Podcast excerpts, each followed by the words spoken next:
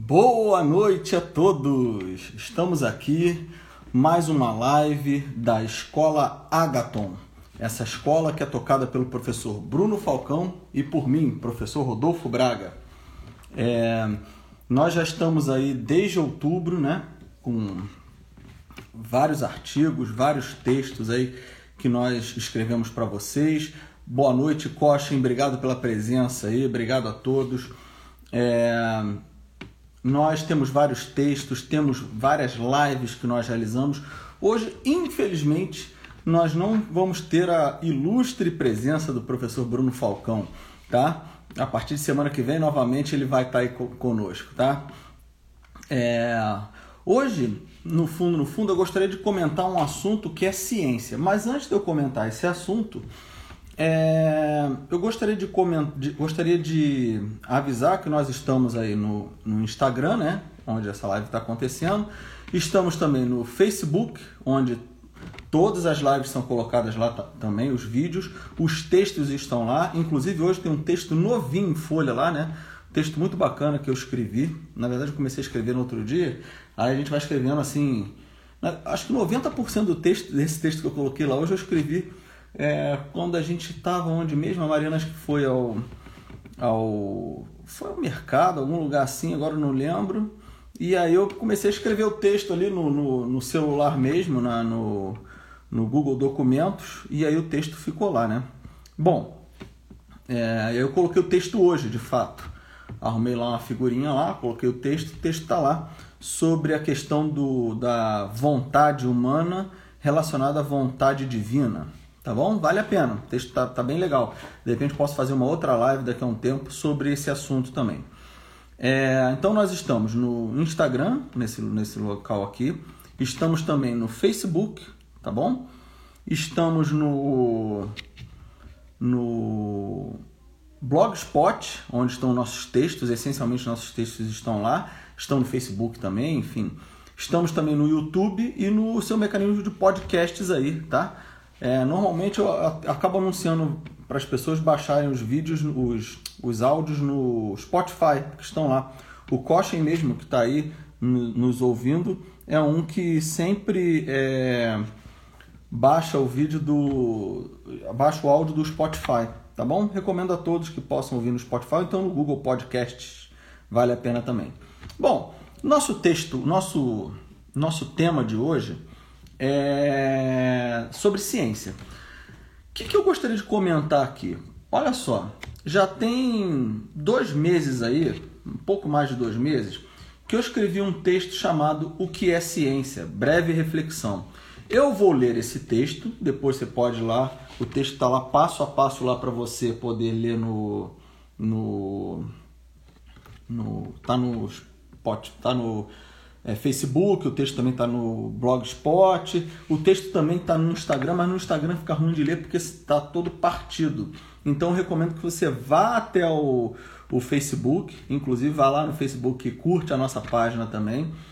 Vá ao Facebook e leia lá no Facebook. Ou então leia no, no Blogspot, tá? É, traduzido, ele não está traduzido em neo-aramaico, não, mandando um abraço para o meu amigo Germán, que está aí, tá?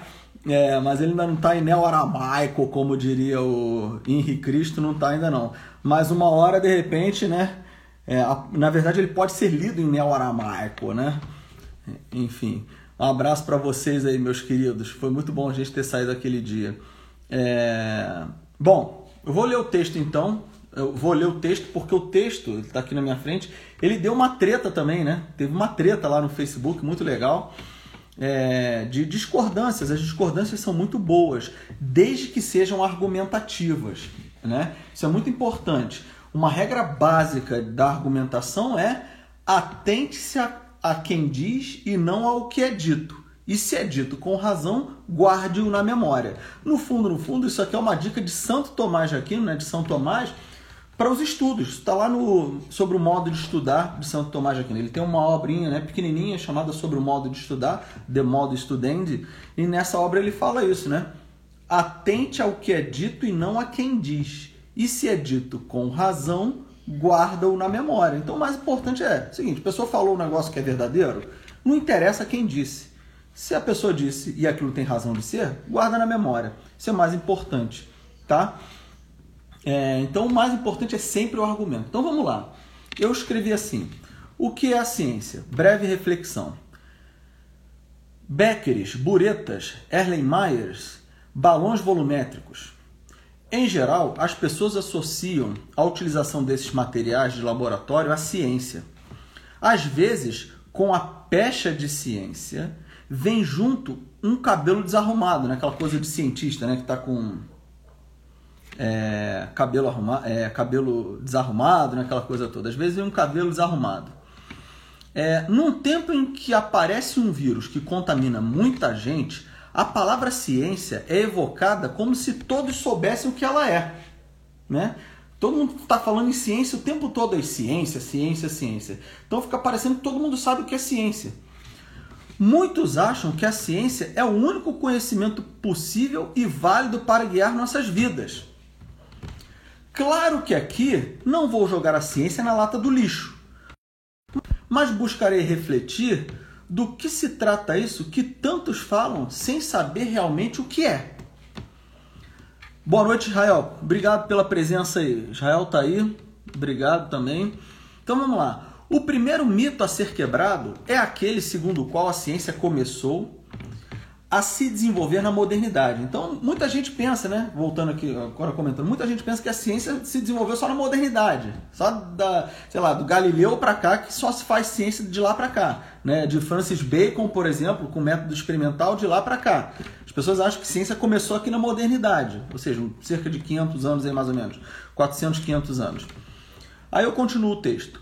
O que começou a se desenvolver na modernidade foi uma das modalidades de ciência, a experimental. Mesmo assim, como disse, esta modalidade começou a se desenvolver. Começou a se desenvolver. Começar a se desenvolver indica que já se havia esta modalidade, mas não trabalhada de modo especificamente empírico. Ou seja, os antigos até conheciam essa questão de você ir lá verificar, né? Mas não trabalhado de modo especificamente empírico. Aí eu continuo. Antes do surgimento da filosofia na Grécia, havia outras formas de conhecimento. Os poetas míticos, por exemplo, conseguiam, com um nível de profundidade ímpar, mostrar certos aspectos da realidade, seja cósmica, explicando as forças da natureza. Cósmico aqui que eu digo não é só o universo, não. O universo aqui em filosofia para gente, cosmos, é tudo que está ao nosso redor. Ou seja, eles davam resposta, agora eu estou comentando aqui o texto, né? Eles davam explicações para as coisas que estavam ao nosso redor, explicando as forças da natureza. Ou seja, voltando aqui, é, mostrar certos aspectos da realidade, seja cósmica, explicando as forças da natureza, seja humana, relatando a estrutura da nossa psique, da nossa psique, da nossa psique, da nossa alma, né? A título de exemplo, vejamos o caso de Cronos. Resumidamente, era um deus que devorava seus próprios filhos para que não perdesse seu reinado. Ora, sabemos que Cronos é associado ao tempo, em linhas bem gerais, o que o tempo faz com cada um de nós se não devorar a nossa existência? Todos aqueles que tinham acesso a esse tipo de conhecimento já sabiam que deveriam empreender uma titanomaquia para a própria sobrevivência. Titanomaquia é luta de gigantes, né? Ou seja, o sujeito que quer sobreviver, ele tem que lutar contra o tempo. É isso que eu estou querendo dizer aí. Então, assim, vocês vejam, isso é o que nós sabemos. Né? Olha, quem em sua fase madura da vida quer ser devorado pelo tempo? Quanto mais rápido entendemos, que o tempo é algo que nos consome, mais rapidamente começamos nossa luta para recuperar aquilo que perdemos para Cronos, isto é, aquilo, aquilo de nós que Cronos devorou. Observe-se aqui que há um conhecimento voltado para a compreensão de toda a realidade que nos vem simbolicamente. Você vai dizer que isso não é conhecimento? Então, quer dizer, o conhecimento mítico é uma forma de conhecimento, é uma forma legítima, inclusive. Ou seja, os gregos lá atrás, agora sou eu comentando, eles tinham essa perspectiva, eles tinham noção de que o mito era algo que dizia. É, era uma narrativa, a palavra mito significa isso, narrativa, né? Era uma narrativa que dizia algo sobre o cosmos, como eu falei, sobre a gente. Seja, isso é um modo de conhecer, só que é um modo de conhecer, de você relatar algo da realidade por meio de uma narrativa, por meio de um mito. Tá? Boa noite, Thiago Klein. Muito obrigado pela presença também, cara. Grande abraço aí. E aí eu continuo lá no texto. Continuo o seguinte. É, com o surgimento da filosofia, os gregos perceberam que poderiam explicar estas realidades de outro modo. Viram que poderiam utilizar o logos, a razão, para a compreensão de tudo que os cercava e compreender a si mesmos. Platão, na esteira do pensamento socrático, apresentará uma distinção entre o que se sabe de fato e aquilo que achamos que sabemos. Por esta razão, ele distingue dois tipos de saberes: a episteme e a doxa. A palavra episteme em grego pode ser traduzida por conhecimento, mas não é um conhecimento qualquer. Ocorre episteme quando sabemos algo e podemos fundamentar este saber e temos, de algum modo, uma fundamentação racional para o que sabemos. A doxa, por outro lado, é quando sabemos algo, mas não temos como fundamentar isto. Por esta razão, doxa é traduzido do grego para o português com a palavra opinião. Então, veja bem, deixando bem claro aqui. Episteme em grego é um saber fundamentado e doxa é um saber não fundamentado. Ok, pessoal? Aí eu continuo no texto lá. Vale aqui uma observação muito importante. A doxa não é algo que deva ser descartado simplesmente por não poder ser fundamentada pela razão. Ela é um tipo de saber que se dá acerca de impressões imediatas da realidade. É algo que angariamos com a experiência. Neste sentido, a doxa está muito próxima daquilo que o sujeito da roça possui, o sujeito lá da roça, né? Possui. Ele aprendeu o modo correto de colocar esterco numa plantação vendo seu pai fazer isso, que viu seu, que viu seu pai, o avô do primeiro. Ele sabe, ele sabe como fazer mesmo que não tenho lhe explicado os mínimos detalhes teóricos. Aqui que temos uma questão paradoxal. Um sujeito da cidade talvez saiba a teoria de como se aduba a terra, mas não saiba de fato, na prática, como melhor fertilizá-la. E aí eu continuo. Platão, em seus ensinamentos, ainda nos mostra que o conhecimento é feito de modo hierárquico. Ora, existe uma gradação na maneira de conhecer as coisas da realidade. Neste momento, então, os gregos entendiam o conhecimento como algo gradativo, pois não, não é a mesma coisa conhecer a sombra de uma caneta e conhecer a própria caneta que está diante, que está diante dos nossos olhos. É, e aqui o Tiago Klein nos pergunta assim: é, prática não é considerado um tipo de conhecimento baseado? Bom, o Tiago, já te respondendo aí, é, o Aristóteles depois vai desenvolver ainda os tipos de saberes, vai expandir mais ainda. Ele vai falar, por exemplo, de um saber prático que é você saber agir por exemplo, ética. A ética é um saber prático. É diferente de um saber poético, que sou eu, por exemplo, fazer arroz. Modéstia à parte, meu arroz ele é gostoso, não é um arroz ruim. Mas esse é um saber poético. A palavra poético significa você produzir algo. Então existe um conhecimento para a prática, para as ações normais do dia a dia, tá? e um saber poético, que é um saber voltado para a produção de algo. Uma velhinha que está lá produzindo crochê, fazendo tricô, crochê, ela está produzindo algo. Aquilo é um saber poético. Ela pode não saber nada da teoria daquilo. Então tem um saber teorético, que é a teoria, o saber pelo saber, um saber prático, que é você saber agir. Por exemplo, um político tem que ter um saber prático. Né? Porque ele não está produzindo nada necessariamente e nem está teorizando. Ele pode até teorizar, pode até produzir mas o saber dele, por excelência, é um saber poético, é um, um saber prático. E aí veja bem, esses saberes eles se misturam também, tá bom? Não é só ah, é só isso aqui acabou. Eles se misturam também. Nesse momento aqui eu estou falando desse saber mais hierárquico, tá? Tá bom? É, o saber poético em geral, ele, ele tá mais ligado à doxa nesse sentido aí. Exatamente. Tiago falou assim, beleza, então o poético cai na ideia de doxa, né? Exatamente. E aí eu continuo aqui no meu texto. É... Então eu falo que existe uma hierarquia, eu falo, neste momento então os gregos entendiam o conhecimento como algo gradativo, pois não é a mesma coisa conhecer a sombra de uma caneta e conhecer a própria caneta que está diante dos nossos olhos. O conhecimento da sombra não nos diz muito sobre o que é o objeto original e o que ele é. Por isso, acerca das sombras, temos apenas conjecturas que não deixam de ser um modo de conhecer. As conjecturas são coisas, mas não, né, é um modo de conhecer, mas é um modo de conhecer muito incipiente ainda. E exato, Israel comenta aqui, ó, tem gente que sabe a teoria, mas não sabe a prática. Foi o que eu mencionei do cara do, do, do sujeito da cidade. Às vezes ele sabe toda a teoria de como adubar a terra, mas na hora do vamos ver vai fazer tudo errado, tudo torto, tudo tosco.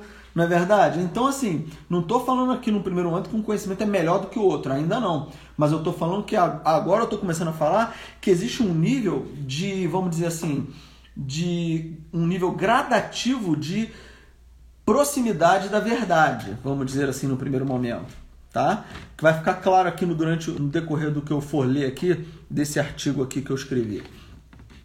Aí eu digo o seguinte, olha, é esse modo de conhecer a sombra ainda é imperfeito. Não? A questão é que este modo ainda é imperfeito. Acima das conjecturas, teríamos o modo de conhecer a própria caneta que está diante dos nossos olhos.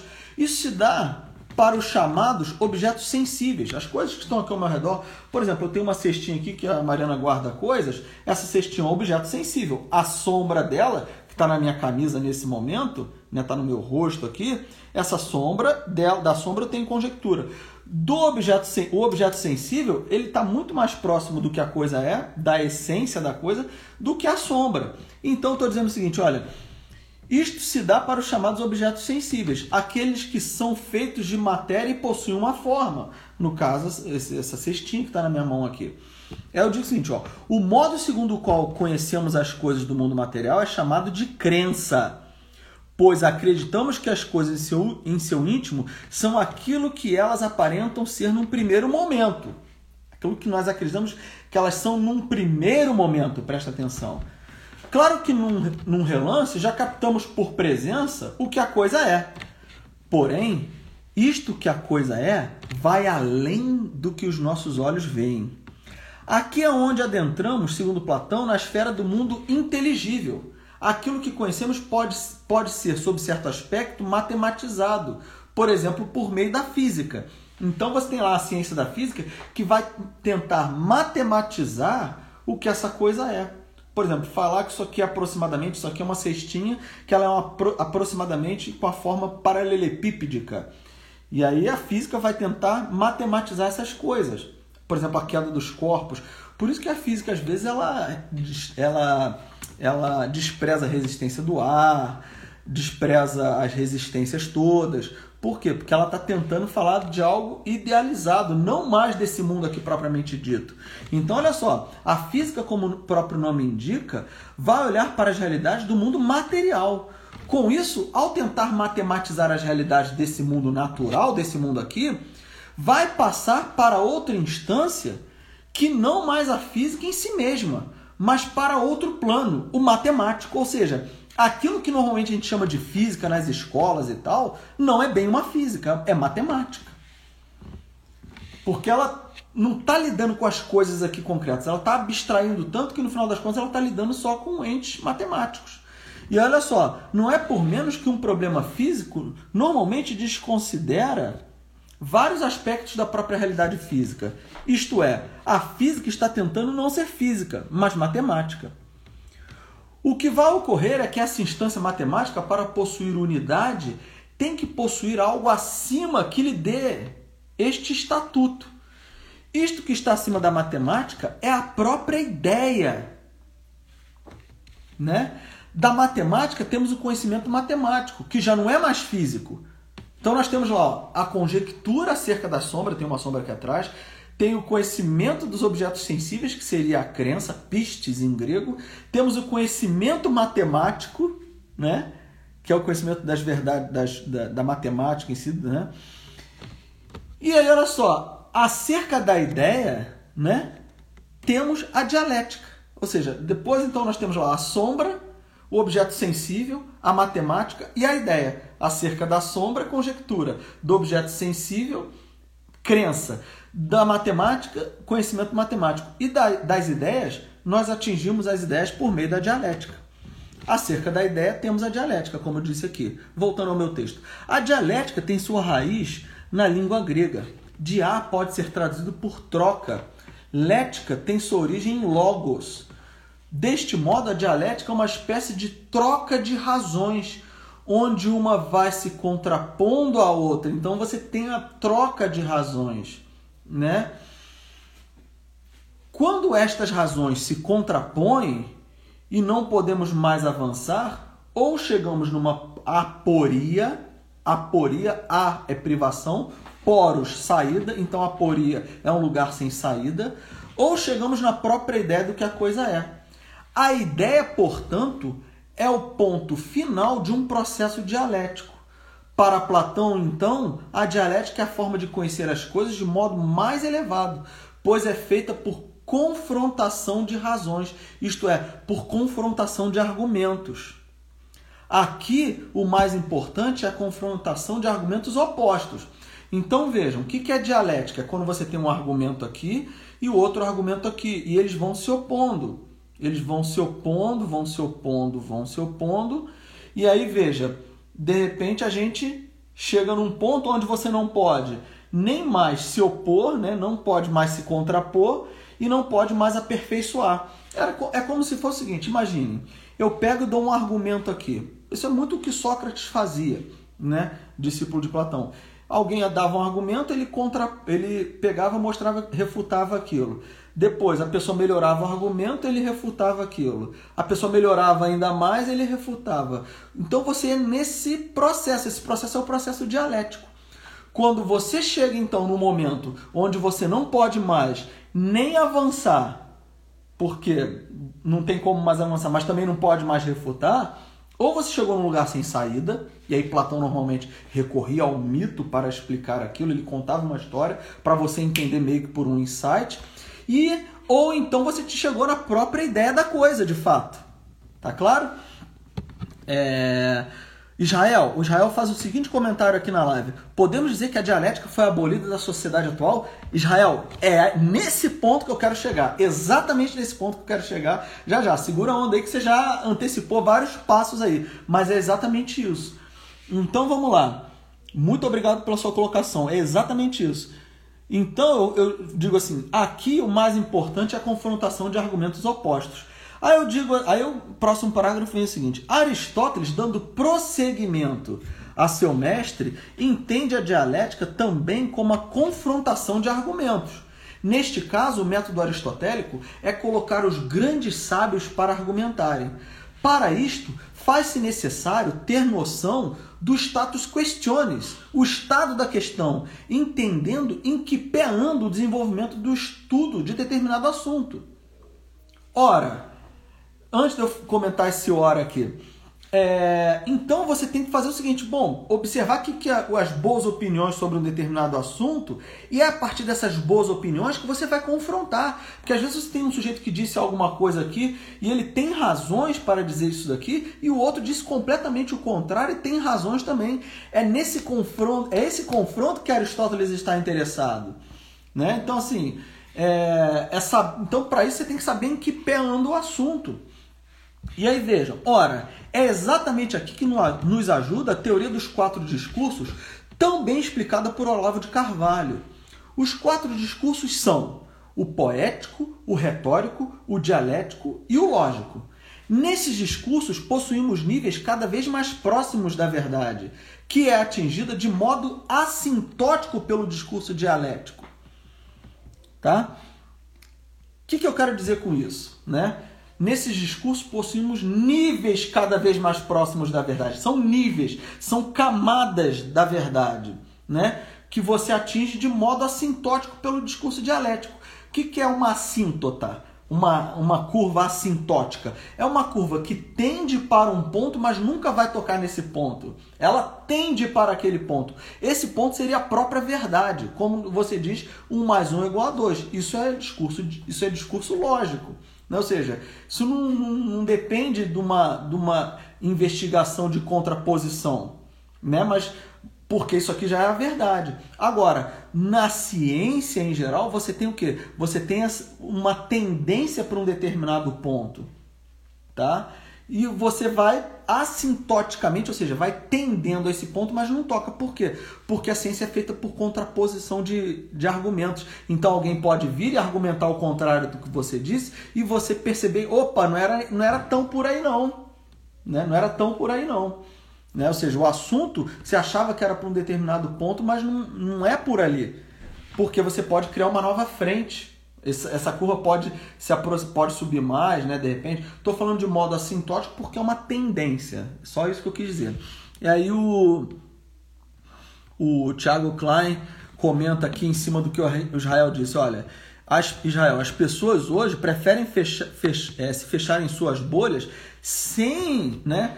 é, em suas bolhas, se alimentar com as verdades de seu grupo e evitar que esse, esse confronto do qual o Rodolfo está falando. Aí o Israel falou: exato, exato, mas é isso mesmo. As pessoas se fecham na sua bolinha ali e acham que só existe aquele mundinho ali. Quando que a ciência de fato é essa, contra, essa contraposição aí que nós estamos comentando. Eu vou falar mais aí sobre isso já já. É, então, o discurso poético, vamos falar agora rapidamente de cada um. O discurso poético é o discurso do possível né? Aquilo que é possível. Ora, isto ocorre por meio da literatura, onde as histórias são possíveis não apenas por não serem contraditórias, mas por serem realmente possibilidades latentes da realidade em si, né? Quando Cronos, mencionado anteriormente, devora seus filhos, há aí um prelúdio possível do que podemos viver com o tempo dizimando o nosso dia a dia. Então, assim, se eu crio uma história, por exemplo, com, sei lá, é, um passarinho que joga futebol, ora, eu posso imaginar um passarinho jogando futebol. Está no nível do possível. Então, isso faz parte do discurso poético que está na literatura. Ou seja, você tem matrizes de realidades possíveis na literatura. Tá? É, o Israel comenta aqui: chega a ser um grau de infantilidade no sentido de que as pessoas não querem ouvir uma negação do seu ponto de vista. Exato. No fundo, no fundo é um pouco isso mesmo, Israel. Você tem toda a razão. As pessoas elas não estão, elas, elas não querem, ah, não, essa aqui é minha verdadezinha e ninguém mais é, se contrapõe ao que eu estou dizendo.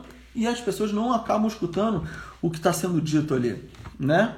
É, discordar, o Thiago Klein comenta, sim, discordar hoje se tornou uma ofensa, se tornou uma ofensa grave, grave mesmo, ao ponto das pessoas quererem eliminar você literalmente da face da terra. Não tô, isso aqui não é figura de linguagem. Hoje, se você discorda do que as pessoas, do que o mainstream diz, as pessoas elas querem literalmente te eliminar da face da Terra. Então, por isso que a gente tem que tomar muito cuidado.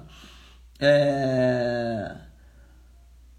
Bom, o discurso retórico. Ó, o nosso ó, Felipe Moura, bem-vindo aí, Felipe Moura. É... Bom, e aí nós continuamos aqui, olha, o falei sobre o discurso poético, agora o discurso retórico. O discurso retórico é o da verossimilhança. Esse discurso tem a característica de, como se disse, possuir semelhança com a verdade. É uma semelhança com a verdade. É um discurso utilizado no âmbito do convencimento mais imediato. Nesse momento, temos que tomar cuidado porque é o discurso que nos impressiona num primeiro momento pela força inicial de convencimento. Isso pode acontecer em termos jornalísticos, quando uma reportagem até tenta ouvir todas as partes, mas a publicação normalmente é imediata.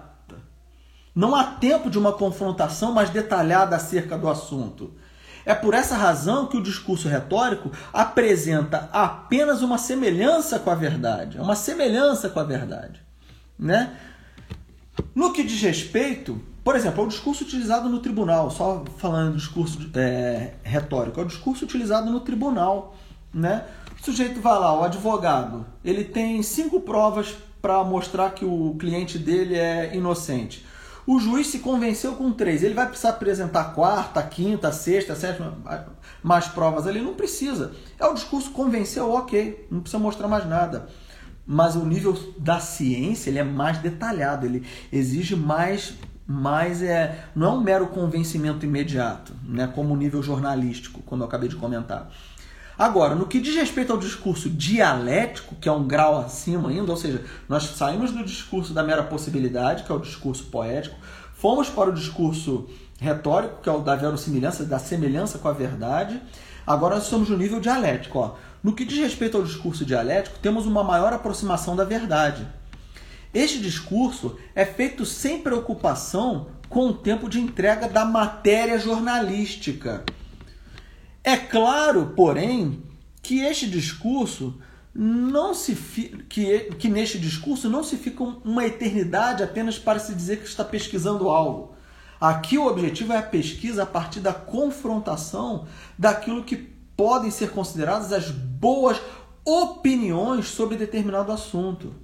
Aristóteles, por exemplo, sempre que apresentava um assunto, costumava mostrar qual era a opinião dos sábios anteriores a ele.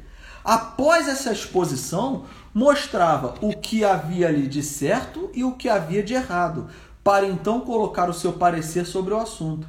Este parecer, no entanto, era uma síntese que estava acima e ao mesmo tempo abarcava as posições anteriores.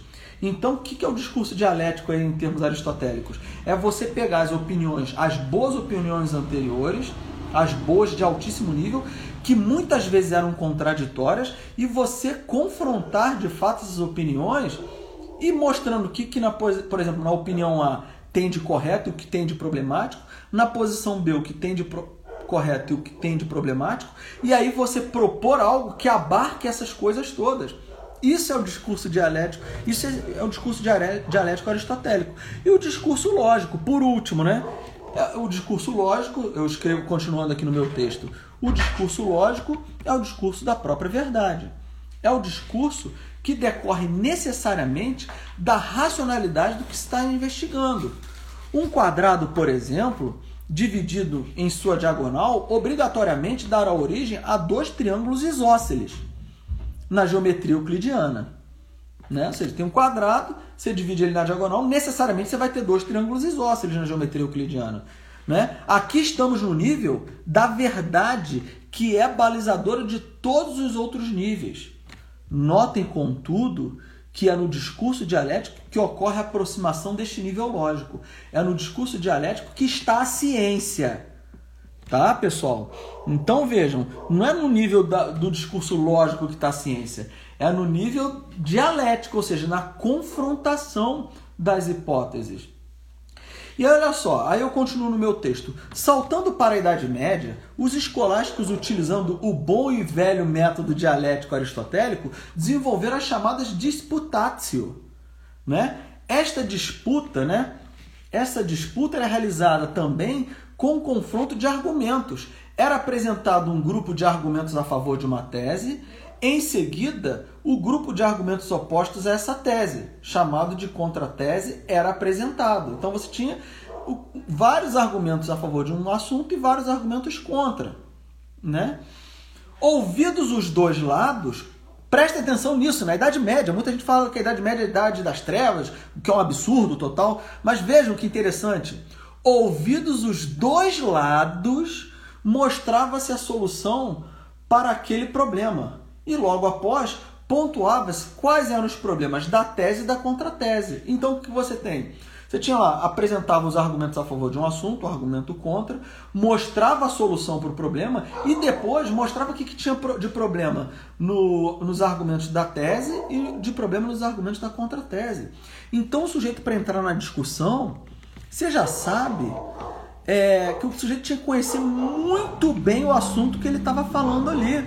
Então, olha só, continuando o meu texto, um assunto só podia ser debatido se fossem apresentados os argumentos dos dois lados da contenda, sem esquecer que ambos os lados eram considerados legítimos em seus argumentos. Então não é porque eu, ah, eu discordo de você, como nós estamos falando, viu, Israel? Viu, Thiago Klein? Nós estamos falando aqui Seguinte, não é porque eu discordo de você que eu não vou te ouvir. Não. É justamente por eu discordar de você que eu tenho que te ouvir. Porque eu posso estar errado, eu posso estar enganado. Então, vejam bem, esse confronto existia tanto na antiguidade quanto na, na Idade Média. E aí, continuando lá no meu texto, é, em fins da medievalidade, entretanto, toma força no meio filosófico o nominalismo que considera as coisas como sendo apenas nomes. Uma porta só é porta porque assim a chamam. Ela não teria uma substancialidade que a tornaria porta em si mesma. Observe-se aqui que a realidade começa a ficar difusa e enfraquecida em detrimento de um sujeito que faz com que as coisas sejam aquilo que ele as nomeia e não aquilo que de fato elas são. Então vejam, as coisas agora não são mais aquilo que elas são, mas sim aquilo que eu digo, que eu nomeio, que eu as nomeio, né? É... O Israel comenta aqui: precisamos fazer uma live utilizando esse discurso dialético, abordando temas polêmicos da, da atualidade. Risos. É claro, né, Israel? Vamos fazer sim. Vamos fazer várias lives aí no decorrer abordando esse tipo de coisa. Mas aí tem que confrontar, não é verdade? Tem que confrontar o assunto. Vamos continuar aqui, porque lá na frente vai ter treta aí. Vai, vai ter polêmica já hoje aqui. Se, se, espera aí só um minutinho que já vai ter polêmica hoje aí. Se, espera aí. espera que vai ter polêmica. Vamos lá. Então, é, falei do nominalismo né, no final da Idade Média, que vai começa agora as coisas a serem não aquilo que elas são, mas aquilo que eu falo que elas são. Olha, então começa um enfraquecimento, eu venho falando aí, olha. Aí eu falo assim, olha, com este enfraquecimento em relação ao que as coisas são, surge a modernidade, que coloca primazia do que as coisas são no sujeito, ou seja, o sujeito agora, eu, tenho primado do que as coisas são. Eu menciono lá, Descartes, René Descartes, né?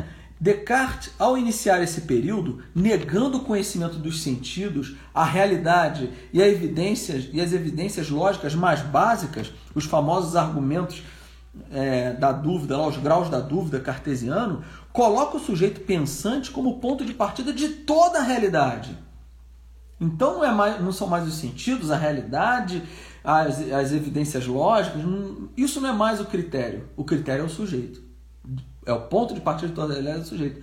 Para ele é penso, logo existo. Isto é, primeiro as coisas se dão no pensamento para, após isto, existirem. É o pensamento que fundamenta o estatuto do que a coisa é, não a própria coisa.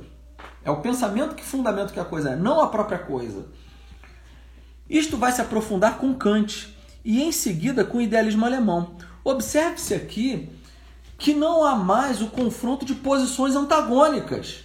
Perceberam agora, o Jael e Klein, onde eu estou querendo chegar? Então você tem agora, perceba, olha só o que eu falei, né? Observe-se que, observe aqui que não há mais o confronto de posições antagônicas. Se sou eu que estou dizendo que as coisas são, não existe um outro para confrontar, né?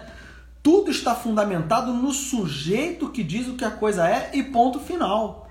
Pode-se até argumentar, mas o sujeito não pode fazer a confrontação de modo individual em seu próprio intelecto, ou seja, eu não posso fazer a confrontação aqui individualmente no próprio intelecto? Claro que pode. Eu continuo escrevendo. Claro que pode. É aí que começou a bagunça, Israel. Exatamente, Israel escreveu. Aí começou a bagunça, exatamente. Então, ó, claro que pode. Mas a chance de olhar determinada questão por um único viés sem olhar os vários outros aspectos que pode-se ter, é grande. Ademais, se a realidade é constituída em primeiro momento por minha mente, não há garantia de que o objeto a ser estudado é ele mesmo na sua essencialidade. Resumindo, seria a ciência de algo que eu não sei se existe realmente, seria apenas a elucubração interna de algo que eu não sei se é assim mesmo ou não. Aqui temos o ápice da racionalidade, que julga constituir a realidade como um todo. Né? O ápice da racionalidade que julga, né? como falei assim, julga constituir a realidade como um todo, ou seja, é a racionalidade que vai dizer, vai constituir a realidade e não mais a realidade tem um estatuto próprio. Entendemos assim, voltando ao meu texto, né? entendemos assim que a racionalidade sem a realidade não é nada. Olha, a racionalidade sem a realidade não é nada. Seria um pensamento vazio, é uma razão vazia. Ó, o grande problema que temos é que toda ciência moderna se constitui a partir desta separação entre realidade e intelecto. Toda ciência moderna vai começar a partir dessa separação entre aquilo que está na realidade e o meu intelecto. Eu continuo lá, olha. Temos, como já enunciado, dois problemas. O primeiro deles é achar que se faz ciência apenas com o que está dentro da cabeça. Ora, dentro da minha cabeça eu tenho a ideia de uma picanha de churrascaria. O problema é que esta picanha não é capaz de me alimentar. O segundo é o sujeito achar que está fazendo ciência sem a confrontação de hipóteses, achando que tudo que está em seu intelecto e apenas isso é o que constitui o que as coisas são. Como se viu, ciência é confrontação de ideias, de argumentos. Está aí o grande problema de quando alguém grita aos quatro ventos: Isto não é ciência! Já viram essas, essas pessoas? Isto não é ciência. Tá, o grande problema está aí, quando a pessoa grita aos quatro ventos: Isto não é ciência. A pessoa acha que ter lido vários artigos, livros, etc., que defendem determinada tese é suficiente para provar o que ela queria afirmar. Então ela pode ter lido livros, vários artigos, teses, muitas coisas sobre aquele assunto que ela quer provar e ela acha que ciência é isso só porque ela leu vários temas do mesmo assunto. No fundo, ela está usando a ciência como um tacape para martelar o outro lado da discordância. Então ela tá achando, ela só leu um determinado assunto, só leu aquilo dali, tá achando que achando agora que ela sabe tudo sobre ciência. E aí ela pega, usa a ciência como de fato como um porrete para dar na cabeça do outro, falando, isso não é ciência, pá. Mas a pessoa, mas espera aí, pá. Então ela tá usando, isso não é ciência, você não é científico, pá. O tempo todo como se fosse isso, né? Então olha só, isto não é ciência, continua o meu texto. Isto não é ciência. Assim, quando ouvimos alguém aos altos brados dizer que está do lado da ciência, devemos acender o botão amarelo de alerta e perguntarmos: será que esse sujeito realmente sabe o que é ciência? Será que ele confrontou realmente as hipóteses dos dois lados, buscando o máximo de imparcialidade possível? Será que ele está falando algo da realidade ou algo que está apenas na sua cabeça? Estão percebendo? Então, será que ele está fazendo confrontação? Será que ele está falando algo da realidade ou algo apenas da sua cabeça? Se o sujeito está olhando para a realidade e confrontando as hipóteses, buscando o máximo de isenção, estamos iniciando o processo da ciência. Iniciando o processo da ciência. Né? A pergunta é: quem hoje, neste mundo todo acelerado com necessidade de respostas rápidas, é capaz de olhar detalhadamente todos os lados de uma controvérsia? Quem? Eu pergunto, né? Quem é capaz de olhar detalhadamente todos os lados de uma controvérsia? Eu, eu continuo o meu texto. Estes são raros. O importante aqui é fazermos um exame de consciência acerca do nosso conhecimento e percebermos o que, de fa o que sabemos de fato. Para terminar, lembremos do que disse Exildo em Trabalhos e Dias. Aí eu termino de fato. Né? Não, eu já falo, Rodolfo sabe de fato. Não, nem eu, Israel, nesse sentido não. E Bruno. Não, Bruno talvez, mas eu sei que eu não. Mas olha só, aí para terminar, lembremos o que disse Exildo em, Exildo em Trabalhos e Dias. Trabalhos e Dias é uma obra do Exildo, né? um escritor lá fala assim, olha, ótimo é aquele que de si mesmo conhece todas as coisas. Ótimo conhece todas as coisas. Bom o que escuta o conselho dos homens judiciosos, ou seja, desses ótimos. Então você tem lá o ótimo, o bom. O ótimo é aquele que estuda, o, o ótimo é aquele que por si mesmo, né, é, conhece todas as coisas. O bom o que escuta os conselhos dos homens judiciosos.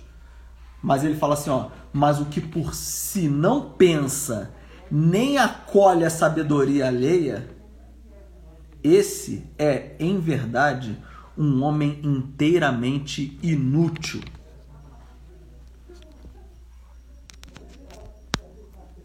Ou seja, que no final das contas, qual o objetivo da nossa vida? Ouvir o conselho dos homens judiciosos. Esse é o objetivo. Porque se nós escutamos o conselho dos homens judiciosos, nós estamos prontos a poder ouvir, né? E até mesmo é, seguir o que essas, esses homens judiciosos estão dizendo acerca da realidade. Deixa eu ligar aqui o meu carregador. Esse é o conselho dos. Nós temos que ouvir o conselho dos ótimos, né? Isso ajudaria a gente bastante. Mas esse negócio não está parado aqui. Bom, eu vou ter que segurar aqui e vou continuar. É, a, então o artigo acaba aí. E aí, Israel, agora que começa a treta. agora que começa a treta. Porque eu coloquei esse artigo. Ser ótimo dá trabalho, exatamente, Israel. Ser ótimo dá trabalho. Eu, na minha atual situação da vida, com toda sinceridade, do fundo do meu coração, eu não me colocaria como um, um ótimo, não. Eu conheço uns ótimos. O professor Olavo de Carvalho, alguns dos seus bons alunos. Por exemplo, sei lá, um cara que eu gosto muito é o Flávio Morgenstern, que nesse momento está fazendo a live lá do Senso em Comum. Amanhã eu vou escutar. É, o Bernardo Kister. É, tem vários alunos do professor Olavo, né, que são muito, são ótimos, né? Ele mesmo, né, eu já mencionei, obviamente. Então, assim, o Rafael de Paula, que é um físico, domina esse assunto de metafísica como ninguém também. É, se você discorda de mim, você está errado, exatamente, né? o Flávio Morgenstern, né? É, enfim, é isso. É, aí, coloquei esse artigo lá no, no, no, no perfil do, da Escola Agaton. Só um minutinho, pessoal, só um minutinho. Voltei, voltei. Só fui ver se estava carregando, o celular está carregando. Então, olha só. É... Aí veio um sujeito lá, coloquei no perfil da escola Agaton, ninguém era obrigado a ver, ninguém era obrigado a comentar. Aí um sujeito vai lá, estudou física na USP, fez doutora, doutorado em física na USP, pega e faz o seguinte comentário. Agora que vem a treta em Israel, se prepara aí. O sujeito pega e fala o seguinte: é, quanta besteira Aí eu peguei meu, aí eu, Rodolfo agora, não mais a escola Agaton, o Rodolfo, o texto é meu, mas eu peguei e respondi o seguinte: é, fulano, beleza.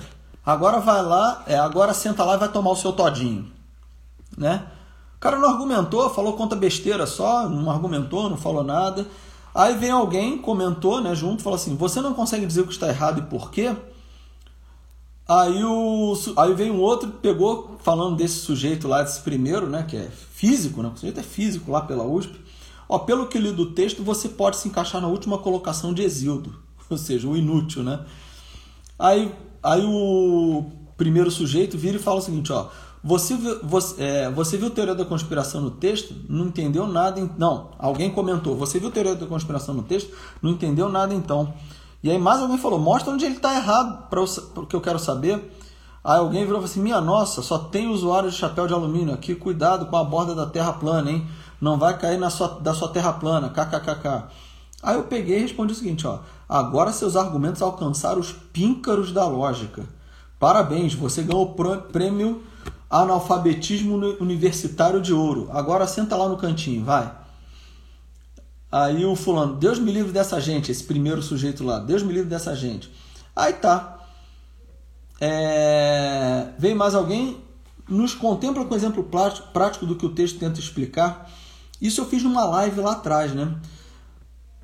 É... Aí esse fulano lá falou, aí alguém veio e comentou o texto dele lá também, mas o que mais interessante é o seguinte, esse primeiro sujeito vem em privado, em privado para mim e fala o seguinte, cara, eu não vou postar no seu Facebook para os seus admiradores ficarem vendo dois marmanjos discutindo para ver quem ganha a discussão e é o mais inteligente. Mas gostaria de dizer que o seu texto tem uma grande falácia embutida dentro dele, que a ciência como dialética, em que é feita uma tese, depois a antítese, finalmente vem a síntese. E aí chegamos ao conhecimento e essa seria o processo que a ciência usa, o processo dialético. Mas na verdade, quem está autorizado a fazer a tese, a antítese e a síntese são cientistas, meu caro.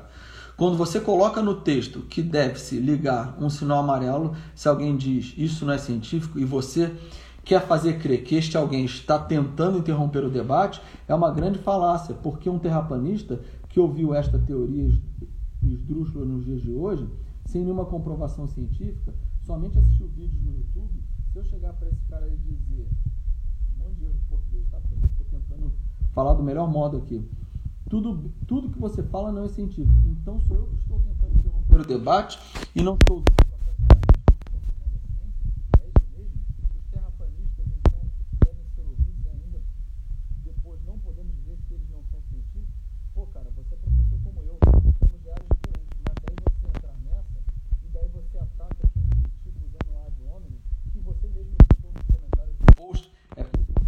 né? Você é vítima de ad hominem, mas ataca com ad hominem quem te critica, quem te critica. Me chamou de analfabeto funcional, cara. Pense melhor, você é professor. A vida não é feita de likes, reviews do YouTube e Facebook. Uma coisa, você acha mesmo que você, ao lado conhece um motor a combustão? É que você conhece mais à frente, tá, pessoal? Já os cientistas que entregam resultados são macacos treinados? Pô, cara, veja o seu contexto, tá feio pra você. Talvez você com seus seguidores, mas na verdade é notório que sua vontade de lacrar e imitar nas redes sociais para conseguir aplausos. Boa sorte na sua vida. Aí eu respondi aqui, meu caro, tranquilo, já entendi que você não compreendeu nada do que eu escrevi ali. Primeiro, você, primeiro porque a dialética por você. Tá baixo já? Voltou? Voltou o áudio? Ih, tô tapando o microfone. Obrigado, Jael, por ter falado. Tá dando para ler, tá dando para ouvir agora direito?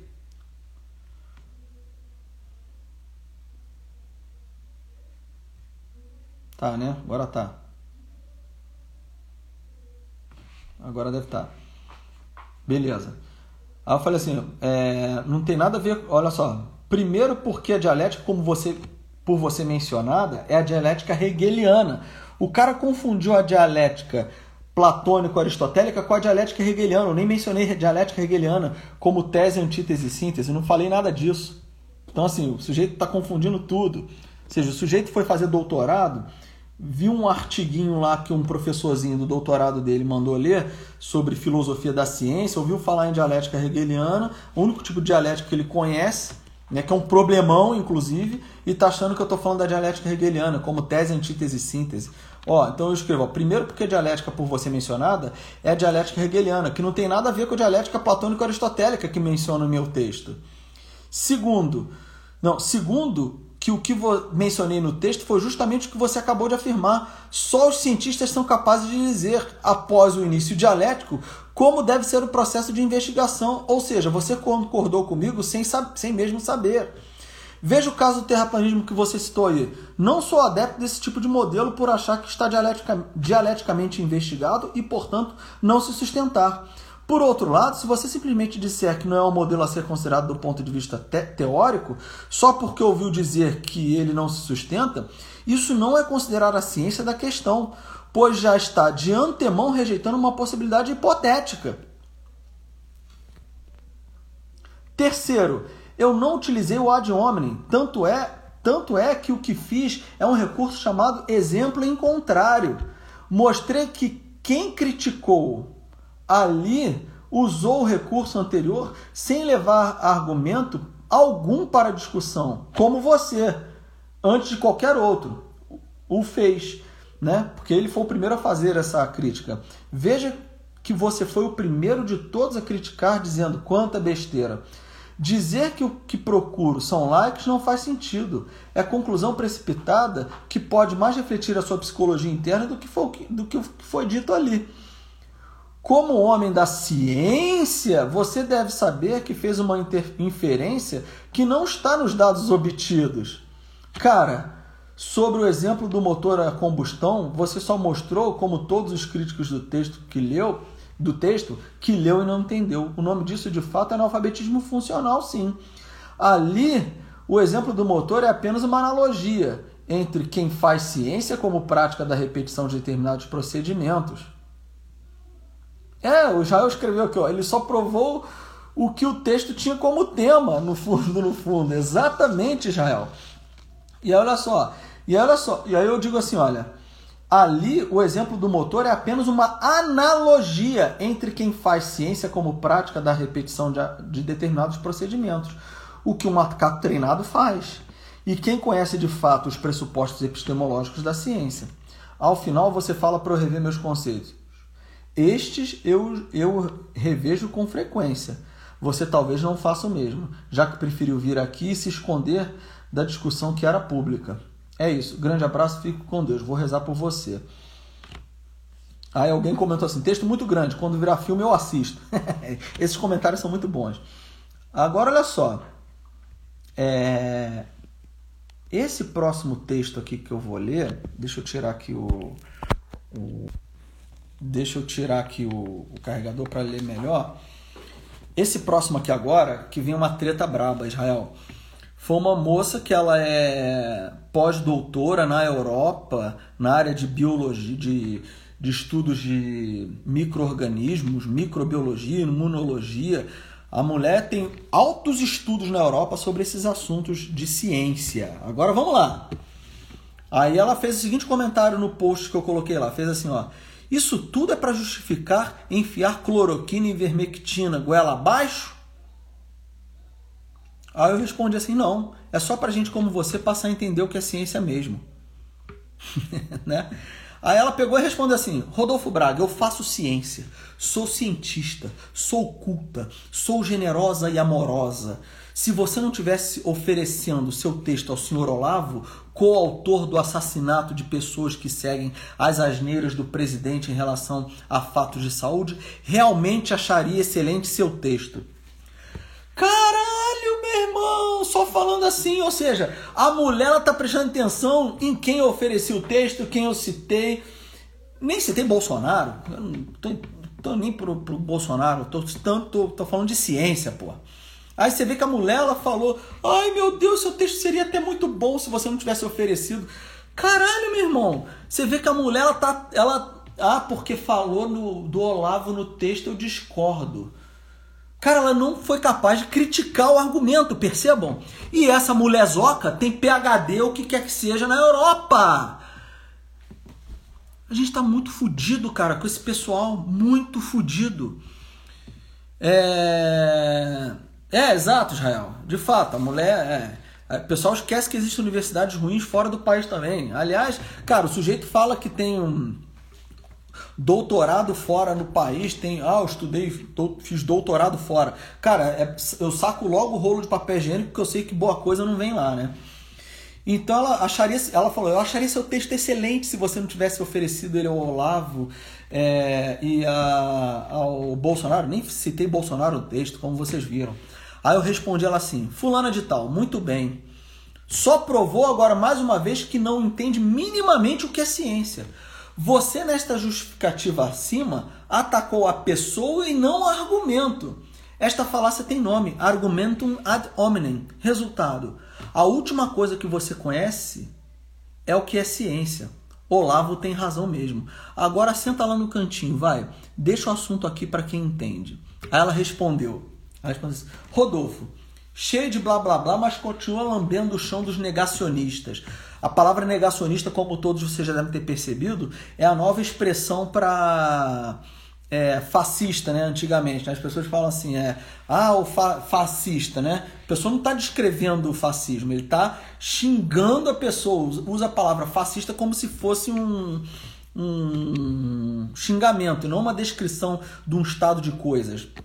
E o Israel comenta aqui: se você colocar o mesmo texto oferecer ao Paulo Freire, vai chover coraçãozinho. Exatamente, Israel. Se eu citar esse texto dela, se eu oferecesse para o Paulo Freire, né? Ia chover coraçãozinho, likes da parte dela, né? Mas você vê, ela não está minimamente entendendo do que está sendo dito. Então ela escreve assim, cheio de blá blá blá, mas continua lambendo o chão dos negacionistas. Lamentável. Você até tem futuro como escritor, mas precisa antes romper com os laços funestos que, se, que criou. Caralho, meu irmão, isso é foda. A mulher não está entendendo nada do que eu disse. Porra, tá percebendo? Ou seja, o problema é o laço, não é o que eu disse. Eu posso estar dizendo que um mais um dá dois, que a mulher fala, não, não concordo com o que você disse, porque o Olavo também já afirmou isso. Caralho, meu irmão, eu digo o seguinte, olha, São Tomás diz, até uma verdade dita por Satanás é verdade. Mesmo ele sendo o pai da, da mentira. Porque não interessa quem disse, interessa o que é dito. E se é dito com razão, guardo na memória. Comecei falando inclusive isso aqui. Vejam que a mulher não entendeu porra nenhuma do que é ciência e, e trabalha com ciência. Hein? Aí eu escrevi assim, eu respondi a ela, fulana, assim, bonitona, o que você está fazendo é patrulhamento. Aqui você não vai, você não vai intimidar ninguém. Você não argumentou e ainda alega ser cientista. Você é exemplo vivo do que escrevi ali. Obrigado. Agora deixa o assunto para quem é gente grande. Vai brincar com o pessoal, café com leite, vai. Aí ela respondeu assim: Rodolfo Braga, eu não tenho que provar nada. Dá um Google no meu nome e me procura no Lattes. Caralho! Lattes deve ser para servir para limpar o butuco, né? Porque não serve para nada esse negócio. A mulher tá fazendo, tá dizendo que faz ciência, mas não sabe o que é o Lattes. E ó, aí ela fala assim: me procure no Lattes e estuda um pouco sobre Platão. Ela fala: e estudo um pouco sobre Platão e método científico. Depois conversamos. Né? O Israel tá rindo ali. Aí, eu, aí entrou um outro sujeito lá e falou assim: o problema não é o texto, é o professor Olavo. que besteira. De fato, o cara já o cara matou a charada. Aí eu respondo para ela assim: Platão mesmo iria adorar seu argumento. Me procura no Lattes seu argumento me procura no Lattes, né? Agora só um detalhe. Você veio aqui, eu, eu tô falando ainda, né? Você veio aqui, bostejou um monte de coisas e no final diz: Eu não tenho que provar nada? É isso mesmo? Se diz tão científica e usa isso como argumento? Mais uma vez, tenho que te agradecer por estar dando mostra exemplar do que escrevi ali no texto. Só usa a ciência como um porrete para atacar os outros, pois desde que chegou aqui não utilizou um único argumento válido. Para de passar vergonha, dona. Agora volta lá pro cantinho. Aí ela pegou. É, alguém pegou assim, alguém perguntou ela assim, quais asneiras, né? Aí ela assim, ela respondeu um outro fulano, fulano de tal. Ela respondendo um outro fulano, fulano tal. Gostou do dono, Israel? Segura a onda aí, que esse dono vai dar pano pra manga. Segura a onda aí. Segura a onda. Aí ela pegou e falou assim: é, Bruno, é, já ia falar o nome do cara. Fulano de tal. O problema nem é o Olavo. O problema é que isso tudo foi dito de maneira muito bonita para justificar prevenção e tratamento da Covid com drogas que a ciência do mundo já comprovou que não são não são eficazes como estão como estão também causando outros efeitos. Cara, eu falei de ivermectina, cloroquina, igual ela falou? Eu não citei nada disso. Não citei nada disso, como ela falou. Então, assim, ela tá, tá inferindo algo que eu não disse. Quer saber? Eu poderia até ter colocado a questão da ivermectina, dos estudos que são. Não tinha nem Covid no texto. O Israel tinha Covid no texto, o Israel está comentando aqui no ao vivo aqui. Tinha Covid no texto? Nem tinha Covid no texto. Eu só falei que nesses tempos onde todo mundo fala de ciência para lá e ciência para cá, a mulher não percebeu nada, exatamente. Tinha nem Covid no texto, Israel. Aí a mulher vem aqui, bosteja um monte de coisa e quer sair, ai, né? Aí, enfim. Aí ela falou isso. É... Aí falou esse negócio que não são eficazes. Aí um sujeito pegou e falou para ela assim, um outro sujeito lá, nem fui eu. Ele falou assim, ó. Fulana de tal, muito científico da sua parte acusar alguém de coautoria de assassinatos. Muito científico da sua parte prejulgar um texto por ter sido oferecido a uma pessoa que você antipatiza. Muito científico da sua parte utilizar intimidação ao invés de argumentar e levantar fatos e estudos. Vejam, não foi nem eu que falei isso agora. Aí ela pegou e respondeu para esse cara, para esse cara. Foi para esse cara. Falou assim: esse cara eu li um texto dele muito bom hoje, por sinal. Vou até mencionar o cara aqui, Lind, é, Flávio Lindolfo Sobral. Muito bom texto dele hoje, assim que eu vi, sensacional no Facebook. Mas ele pega e fala o seguinte: ela fala para ele assim, já mencionei o nome dele mesmo, né?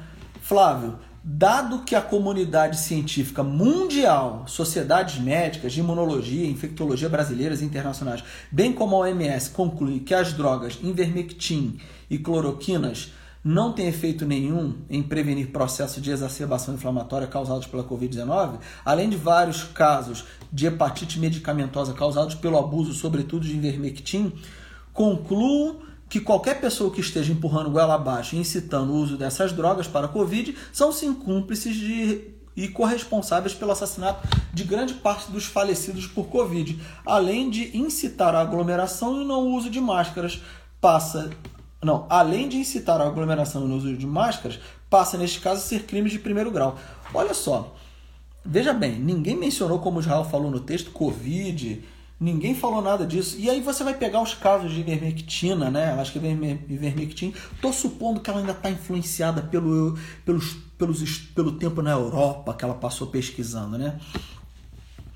E aí é o seguinte, é... Bom, ninguém falou nada disso. Existem vários estudos que falam da, da... Vários estudos espalhados pelo mundo todo. Eu poderia, depois, se quiser, eu posso colocar no no, no, no, meu site pessoal, porque isso aqui eu vou colocar no meu site pessoal, se quiser, não na da escola Agaton. Mas eu poderia citar vários e vários estudos aí onde as pessoas mencionam a questão da, do uso da ivermectina. Ontem mesmo eu vi um vídeo muito bom, depois eu posso colocar no meu Facebook pessoal. O problema é que se eu colocar isso no meu Facebook pessoal, o Facebook vai me derrubar. Eu vou levar uma azucada lá no Facebook, então eu não, não quero dar bobeira, né?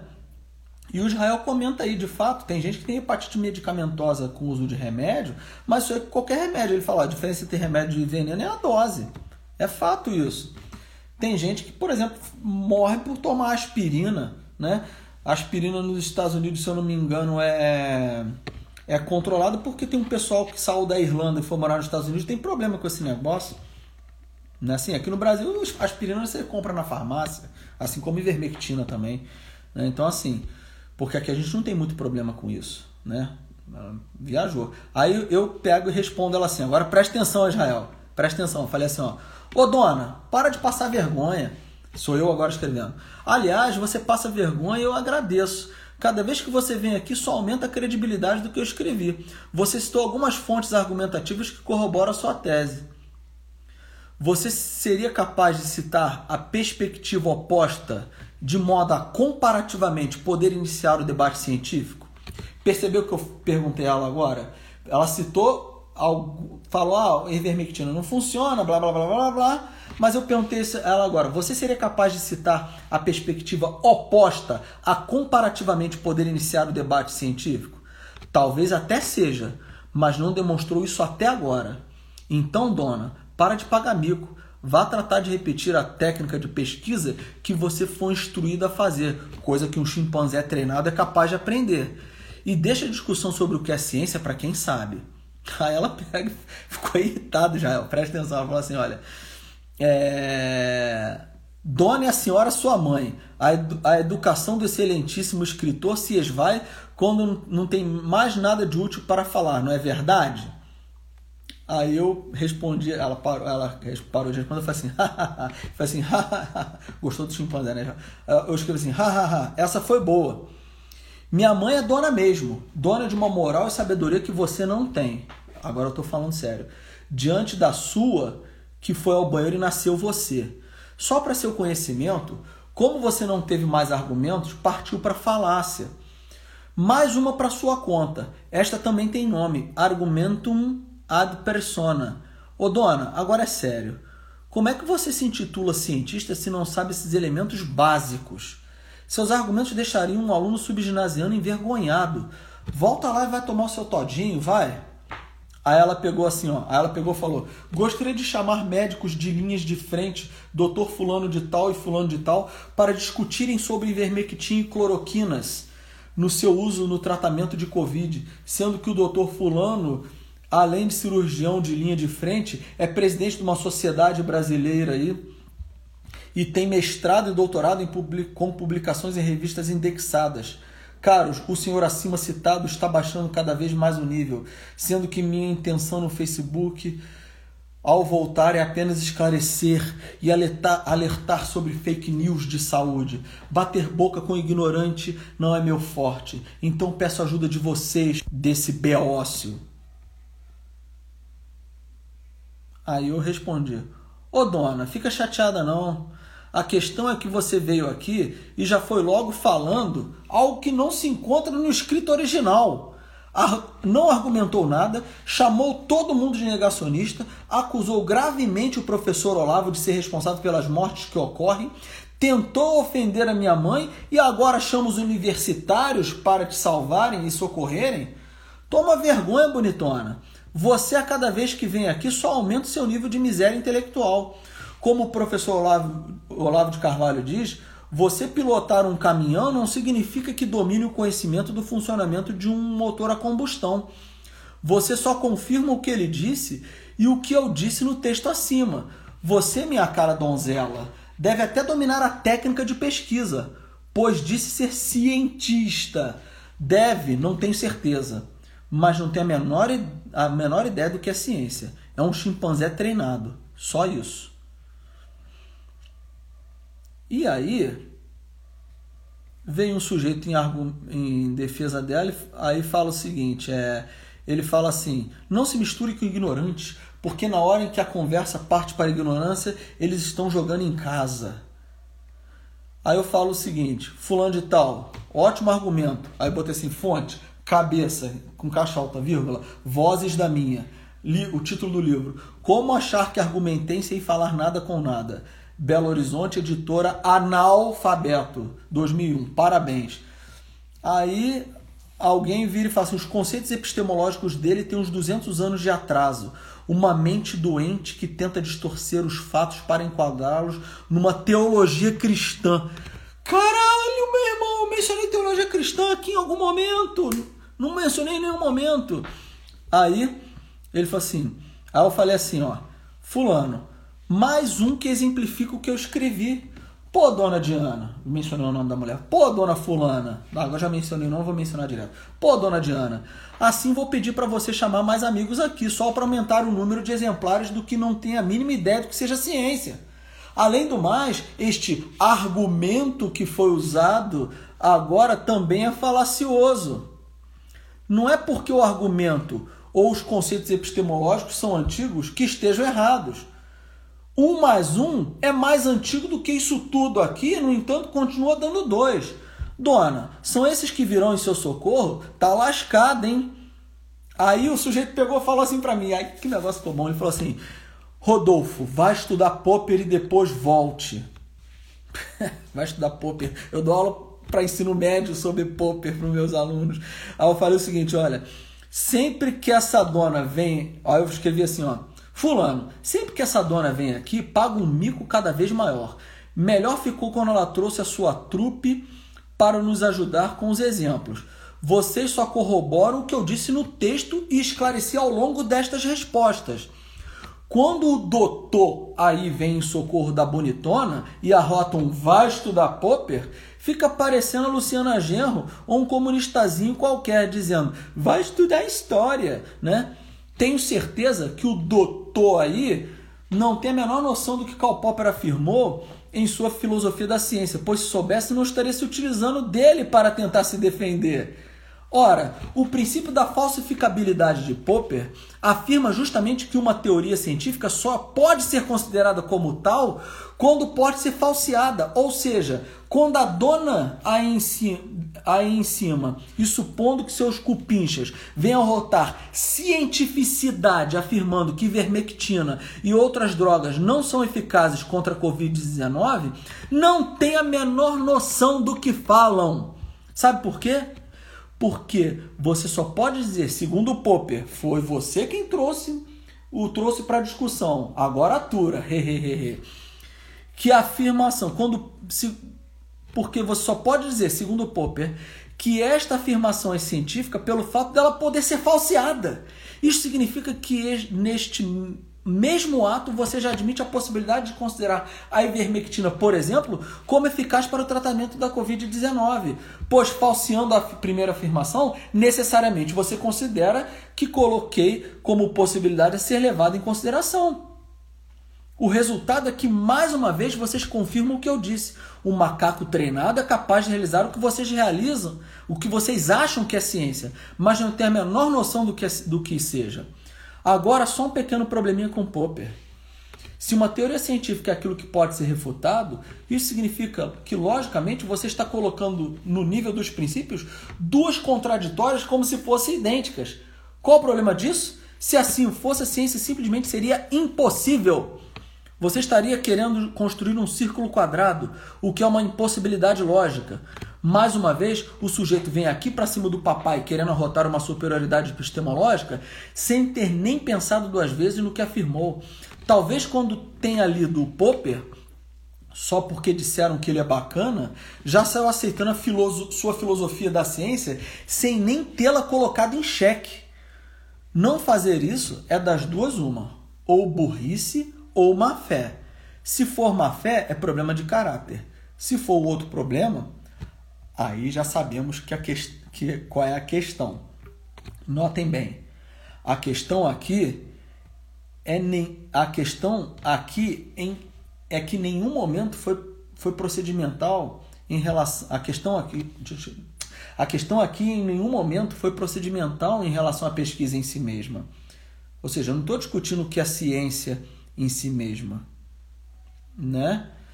É, como é que faz o procedimento da ciência? Não foi isso que eu escrevi, né? Mas o que é ciência no sentido mais amplo e profundo que esta palavra pode significar, como exposto no texto original. É, senhor doutor, para quem veio aqui acusando meus pressupostos epistemológicos de atrasados, a surra intelectual aí foi pouca. Né? Enfim,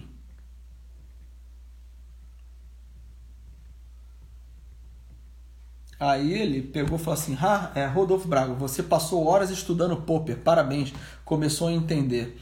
Aí eu respondi: ó, seu texto tem falsa acusação de vitória, parece um comunistinho, um petista, vocês se merecem. Baixerística, Schopenhauer, não vou mais gastar meu tempo, melhor você conversar com o igual. Ele, quer dizer, ele falou para mim, né, na verdade, isso tudo. Aí eu peguei e respondi o seguinte: hahaha, boa, né? Hahaha, boa. O problema é que o que eu escrevi aí, qualquer aluno de ensino médio que tive sabe. O que me espanta é o sujeito ter nível superior e não saber dessas obviedades que escrevi. Outra coisa, demorei de fato a responder, pois eu realmente tenho mais o que fazer. Ademais, eu passei, eu lembro, aquele dia todo fazendo um monte de coisa, a resposta foi de manhã, ele escreveu de manhã cedo, eu não tive tempo, eu falei, eu vi a resposta, falei, putz, eu tenho que responder isso. Aí foi responder só no final do dia. Eu trabalho muito no final das contas. Né? Ademais, você continuou, eu continuo a falar, né? Ademais, você continuou sem refutar uma única palavra do que foi dito. É bom que vocês sumam mesmo daqui. A surra intelectual está fazendo vocês passarem vergonha. E para terminar, só uma dica. Poderiam se matricular no cofre do professor Olavo de Carvalho. Ali vocês terão a dimensão do que é conhecimento. Não essas porcarias que vocês se intoxicaram durante a vida. Grande abraço e fiquem com Deus. E aí o Israel comenta aqui no final assim, a discussão passou longe do texto, e passou mesmo, né, Israel? Você percebe? A discussão passou longe pra caramba do texto. Porque os caras vieram politizar o negócio, tratar de ciência, falar, acusar, argumentos acusatórios, né? argumentos ad hominem, ad personam. Ou seja, acusaram tudo aqui, mas não foram capazes de refutar uma linha do que eu disse. Né? Eu já até comento assim: Rodolfo de Esparta lutando contra os exércitos de Xerxes. Enfim, mas é isso então. Vejam, isso que eu fiz hoje aqui, essa exposição, é, é uma exposição muito, às vezes necessária. Por que, que essa exposição é necessária? Para mostrar que muita gente, vocês vejam, eu discuti aqui, eu apresentei meu texto e veio gente falando, gente da área da física que não sabe o que é. Aí vocês entendem lá no início, né? Agora, só voltando aí, por que, que eu mencionei motor a combustão lá no início? Porque ele veio depois, a questão do motor a combustão, né? É... É melhor explicado agora. E aí, só para vocês terem uma ideia, vem um cara que é doutor em física, ou doutorando Vieram dois doutores aqui, PhDs, na área médica. Então, assim, gente que deveria saber minimamente esses assuntos que eu estou falando aí, que eu falei no texto, e não sabem. Quando o professor Olavo de Carvalho, lá na década de 90, ele fala o seguinte: olha só, é, ele comprou uma briga com, com o pessoal de linha, pessoal de primeira linha das universidades e mostrou a mediocridade desse pessoal. Ele, na mesma época, ele falou: olha só, precisa que venham alguns e mostrem que o pessoal que está abaixo desses aí são mais medíocres ainda. E esse trabalho é o trabalho que eu estou fazendo aqui, no final das contas, hoje. O trabalho que eu fiz hoje aqui foi um trabalho para mostrar que esse pessoal que é de segunda linha no meio universitário, eles são muito piores do que o pessoal de linha de frente que o professor Olavo já reduziu a pó. Esses aqui estão sendo reduzidos a pó ainda. Na medida do possível, eu, Rodolfo, me comprometo a algumas vezes vir aqui mostrar esse tipo de coisa. Mostrar esse tipo de mediocridade desse pessoal. Tá? É, mostrar como é que eles são, assim, não sabem o que estão fazendo. Estão na universidade, o cara vem falar de argumento de 200, 200 anos de atraso. Ou seja, o argumento que eu apresentei, tá, ele está argumentando falando o seguinte, é um, é um, tipo de falácia também, né? Que fala que só porque antigo é ruim, ou então só porque é novo é bom, ou então só porque é novo é ruim. Também tem o contrário aí, né? Só porque antigo é ruim, só porque é novo é ruim. Nenhuma das duas coisas. Qual é o argumento? O argumento tem que ser levado em consideração, tá? Então vejam, é, no fundo, no fundo, Israel tem total razão. O que eu fiz aqui foi exposição do exemplo do texto. Só deu mais credibilidade ao que foi exposto no mesmo. Obrigado, Israel. É exatamente isso. O objetivo, no final das contas, é esse. O objetivo dessa live hoje foi até um pouco mais longa, foi justamente fazer isso. Ler o texto com calma, fazer compreender detalhadamente e depois ver como é que nós estamos lascados com essa mentalidade acadêmica toda aí que é muito, mas muito pobre. Ou seja, as pessoas não sabem quais são os pressupostos básicos daquilo que elas estão exercendo. É uma pobreza assim intelectual formidável não só de erudição, né? Não é só de conhecimento, uma pobreza até de espírito mesmo, porque o sujeito não é capaz de entender o que está escrito num texto. O nome disso é o quê? Analfabetismo funcional, porque o sujeito ele deveria ter condições mínimas por ter nível superior, mestrado, doutorado, pós-doutorado, se bobear, e não tem condições de debater um texto mínimo, um texto básico. A questão é, como se manter na universidade? O Israel se coloca. Ora, cara, no final das contas você tem que ser aquele famoso moita, né? O sujeito tá lá, come quieto, né? Vai comendo pelas beiradas, faz o seu, não dá muita atenção. E na hora que tiver que fazer um enfrentamento, faz o um enfrentamento, né? Mas aí, para isso, o que tem que fazer? Tem que saber muito mais do que os professores de fato. Tem que saber mais aquele assunto, tem que saber muito sobre aquele assunto para poder debater sobre ele, né? Estudar muito. Esse é, o, esse é o que tem que ser feito. Bom, é isso.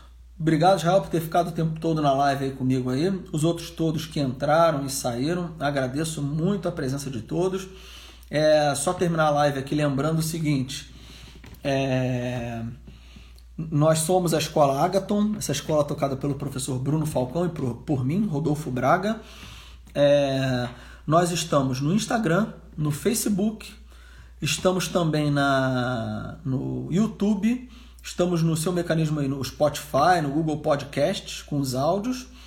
E estamos também no Blogspot com os nossos textos. Hoje mesmo, agora há pouco à noite, eu coloquei um texto novo lá é, sobre a questão da vontade em Deus e a vontade no ser humano. Jael escreveu aqui, Vida Longa Escola Agaton, Vida Longa Escola Agaton, Jael. Obrigado aí pela presença.